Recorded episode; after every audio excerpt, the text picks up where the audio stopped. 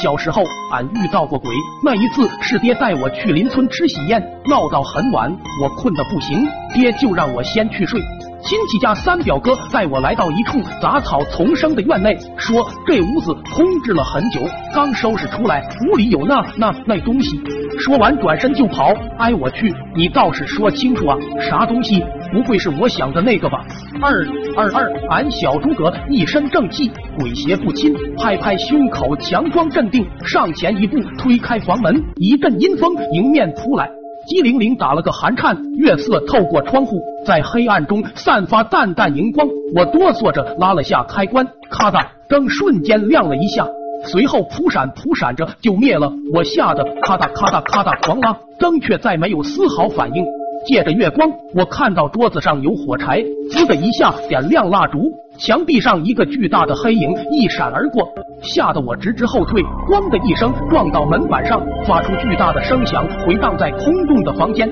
一张古色古香的红木雕花大床出现在我的眼前，上面铺着红被子。在这蚊虫肆虐的时节，我竟然感到一丝寒意。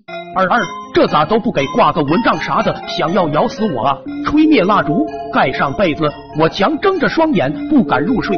熬啊熬，眼皮禁不住就开始打架，迷迷糊糊中被耳边一阵嗡嗡声吵醒，随后一股阴风划过脸颊，略带一丝腥气。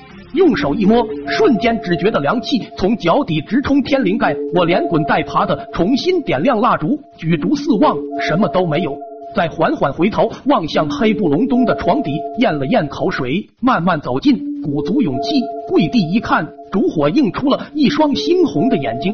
我吓得一屁股坐在地上，连连后退。此时从床下冲出一只老鼠，夺路而逃。我长舒了口气，重新回到床上，把自己全部藏进被子里，像鸵鸟一样。半夜的时候，迷糊之间隐约听见屋外有人喊我名字：“苦瓜，苦瓜。”我开始以为是爹，刚要应，突然想起以前老人说过，如果半夜有人喊你，不要答应，应了话会被鬼抓走。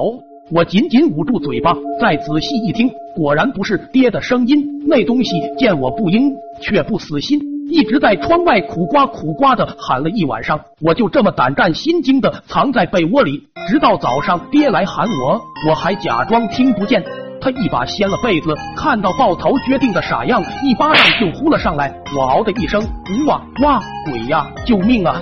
爹说哪来的鬼？看你就是个胆小鬼！我声泪俱下的说了昨晚的事。爹喊来三表哥一问，原来他就是想吓唬我一下，逗个哈哈笑。我不信，说肯定有鬼。我明明听到半夜有人喊我，话音刚落，就见一只青蛙蹦到我面前，嘴里发出咕呱咕呱咕呱。当天我偷偷贿赂了表哥五包辣条，他才答应不把这事传到苦瓜村去，俺三狂少之首的面子才得以保存。